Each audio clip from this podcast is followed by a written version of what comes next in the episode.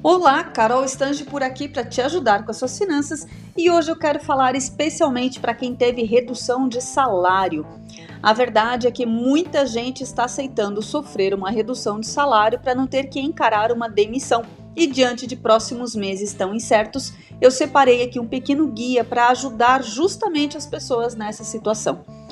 O passo número um não tem como fugir e não é novidade, mas você vai ter que mapear. Agora é sentar e começar a construir o seu planejamento. Coloque em um papel todas as suas despesas e classifique-as como fixas ou variáveis. Algumas respostas devem ser encontradas ao final desse processo, como por exemplo, de quanto você precisa por mês para que todos os seus compromissos sejam pagos? Há receita suficiente ou é preciso de mais recursos? Caso positivo, de quanto estamos falando? O segundo passo é relacionado a projeções. Elas devem ser feitas e nessa fase são essenciais.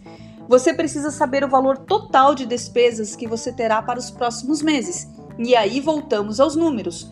Quanto você já entra devendo no mês? Quantas parcelas ainda tem para pagar aquele financiamento? Mas as projeções envolvem também as receitas. Coloque nesse papel todos os seus ganhos futuros, como 13º, férias e bônus. E chegamos ao terceiro passo, que é a hora do ajuste de contas. Nós só controlamos o que conhecemos e com os números em mãos você consegue fazer os ajustes necessários para ter mais tranquilidade financeira nos próximos meses. Reduza, reveja e corte sem dó o que não fizer sentido para o seu momento de vida atual, ou mesmo que você consiga viver bem sem esse produto ou serviço por um tempo.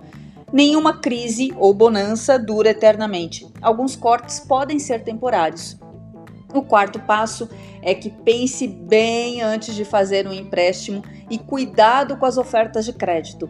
Se você não sabe ao certo de quanto precisa, corre um risco enorme de pedir menos do que necessita ou ainda sair com mais dinheiro do que devia e pagando altos juros por isso. Além desse cuidado, faça pesquisa sobre as taxas cobradas. As empresas e instituições financeiras apresentam condições muito diferentes de uma para outra e cada real nesse momento vale muito. E por fim, o quinto passo é que se há reserva de emergência, chegou a hora de usar. Não tenha dó. Se você conseguiu poupar pensando na sua segurança financeira, agora é a hora. O objetivo da reserva financeira é justamente esse garantir que você tenha mais tranquilidade financeira para os próximos meses. Parabéns pela disciplina, mas use esse dinheiro com sabedoria. Sabemos certamente que a crise vai passar, mas ainda não sabemos quando. Um beijo e vejo você no próximo conteúdo sobre finanças pessoais. Até mais!